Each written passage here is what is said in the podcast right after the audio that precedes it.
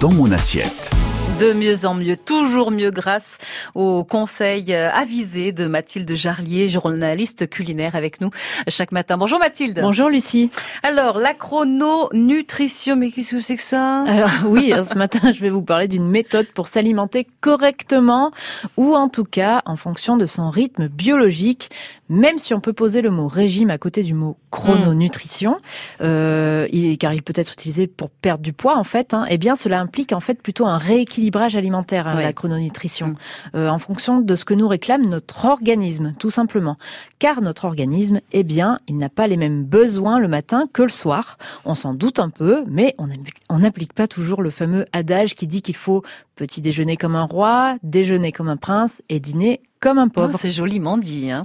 Euh, donc la chrononutrition, c'est l'art de manger les bons aliments au bon moment. Oui, pour résumer, c'est un peu ça, même si lorsque l'on rentre dans les détails de la chrononutrition, il faut aussi regarder la morphologie hein, de la personne, l'âge et même le rythme biologique, euh, si on est plutôt du matin ou du soir par exemple. Mais pour ce matin, je vais me contenter de rester dans les grandes lignes. Hein. Mm. Et pour résumer, si on veut suivre notre rythme biologique, eh bien, il faudrait dans l'idéal faire un petit déjeuner gras, manger dense à midi, sucré l'après-midi et on s'en doute un peu léger le soir. Alors dans le détail, hein, le petit déjeuner gras, euh, cela permet en fait à notre corps de faire le plein d'énergie et éviter à tout prix hmm. les fringales et les coups de barre. Mais attention, gras ne veut pas dire sucre. On va par exemple privilégier avec notre café ou notre thé des tartines de pain complet avec du beurre ou hmm. du fromage, mais surtout pas de confiture ou de miel. Même pas une toute petite pointe. Et non, oh, et non on va garder le sucre pour plus tard. Hein, vous allez voir. Hmm. Euh,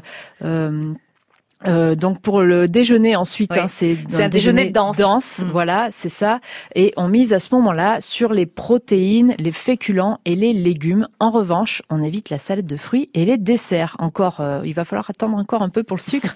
euh, et nos fruits, justement, nous allons les retrouver en encas l'après-midi. On l'entend souvent dire. C'est vrai. Il faudrait consommer les fruits en dehors des repas euh, plutôt qu'à la fin pour éviter de stocker les sucres. eh bien, dans la chrononutrition, donc, on fait bien attention à cela en effet. Et au goûter, on peut aussi sautériser des fruits secs ou même un morceau de chocolat, pas la tablette hein, par contre. Hein. Et pour le soir, eh bien, on privilégie les légumes et les protéines, en particulier le poisson et la viande blanche, mais on fait l'impasse sur les féculents en revanche. Hein. Euh, et on évite encore le sucré. Euh, l'idée est de ne pas favoriser le stockage pendant la nuit.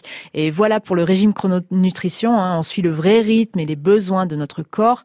Après, c'est à chacun de voir euh, si cela lui convient ou pas. Hein. Mm. Mais au final, il paraît que suivre les principes de la chrononutrition, cela permet aussi d'être un peu plus à l'écoute de son corps et d'être tout simplement un peu plus raisonnable. Hein.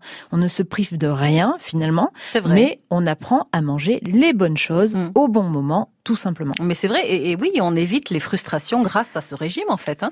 Complètement, on évite de se frustrer, à se, à se priver de chocolat ou de fromage, par exemple. Hein. Alors oui, c'est une habitude à prendre de manger son morceau de Cantal ou de Saint-Nectaire le matin au petit déjeuner, mais c'est mieux que rien. Mm. Et pareil pour le chocolat, hein, on ne s'en prive pas et on l'invite au goûter. Et si on veut vraiment faire les choses bien, il faut veiller quand même à ce qu'ils ne contiennent pas plus de 70% de cacao.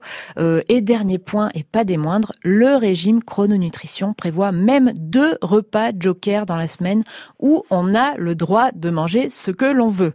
Euh, pour donc pour ceux et celles qui veulent faire attention à leur ligne, eh bien vous savez maintenant mhm. ce qu'il vous reste à faire. Non mais j'ai l'impression qu'il est il est parfait. Hein. oui c'est pas trop mal. C'est à hein. tester en tout cas. voilà. On retient qu'il faut faire un petit déjeuner gras, manger dense à midi, sucré l'après-midi et léger le soir. Exactement, vous avez bien tout retenu, Lucie. Merci beaucoup, Mathilde. À demain. À demain.